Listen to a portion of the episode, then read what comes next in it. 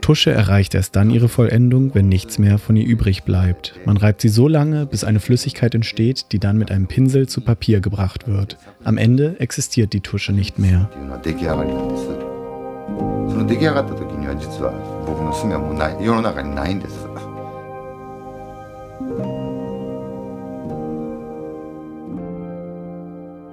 So erklärt Tuschemeister Kido Ito aus Suzuka in Japan die Quintessenz seines traditionellen Handwerks. Er macht damit deutlich, dass es sich um eine Praxis der Vergänglichkeit handelt. Zu sehen ist das Interview in der aktuellen Ausstellung der Mori Ogai Gedenkstätte über die Herstellung von Kalligraphietusche in Suzuka.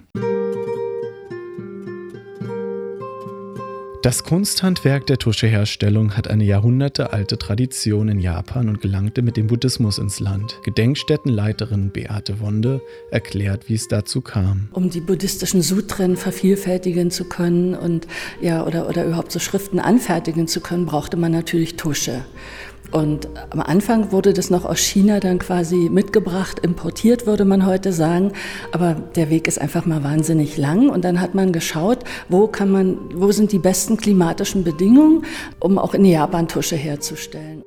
Der Prozess der Tuscheherstellung ist lang und kompliziert. Er bedarf jahrzehntelangem Trainings. Zunächst werden Kiefernruß und Leim im Verhältnis von 100 zu 60 vermischt mit Duftstoffen und einem Teelöffel von Wasser aus dem Suzuka-Fluss. Feinheiten sind wichtig, stimmen die Mischverhältnisse nicht, kann auch die Tusche nicht richtig weiterverarbeitet werden.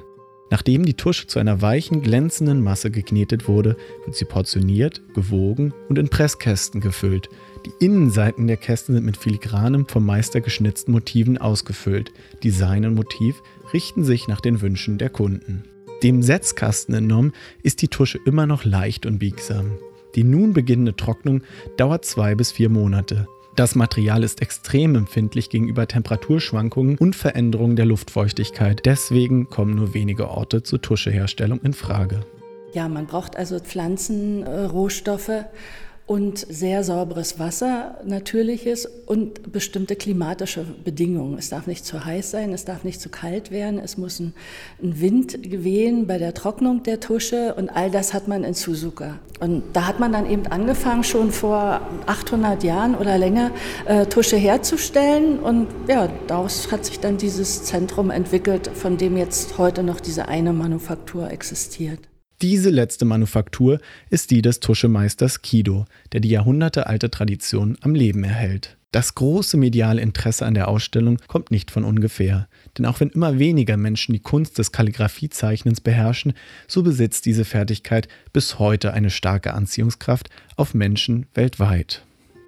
Die Kalligraphie oder Tuschmalerei ist eben eine sehr meditative Beschäftigung.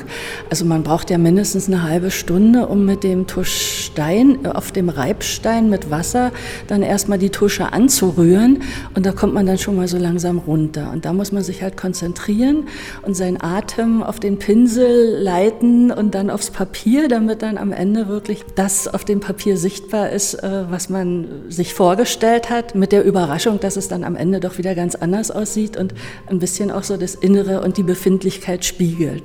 Vielleicht ist es gerade diese meditative Idee, die uns in hektischen Zeiten von Smartphones und sozialen Medien zu Praktiken der Ruhe zurückkehren lässt. Die Transformation der Tusche bietet Anlass zu Kontemplation. Der aber wohl faszinierendste Aspekt an der Tusche aus Suzuka ist ihre Farbe. In dicker Form ist es, sehr, ist es ganz schwarz und je dünner das wird, auch beim Schreiben, wenn der Pinsel ausläuft, kann es dann grau werden oder dann kommen noch mal ein paar Kleckse dazu. Und diese Zufälligkeiten, so die Ränder, diese ausgefransten Ränder und diese Übergänge äh, ins, in, als Bild. Also das ist das, was, was mich so fasziniert. Wie wichtig die Suche nach dem perfekten Schwarz ist, macht Meister Kido in seinem eigenen, sehr philosophischen Zugang deutlich. Ich denke, das schönste Schwarz ist nicht vom Menschen gemacht. Es ist die Farbe eines Raben, wenn er nass ist. Dieses starke Schwarz ist die wunderschönste Farbe. Wenn er sich nach rechts dreht, sieht es rötlich aus. Wenn er sich nach links dreht, lila. Und dann wird es tiefschwarz, wenn die Sonne untergeht. Ich möchte Tusche herstellen, die genau so ist.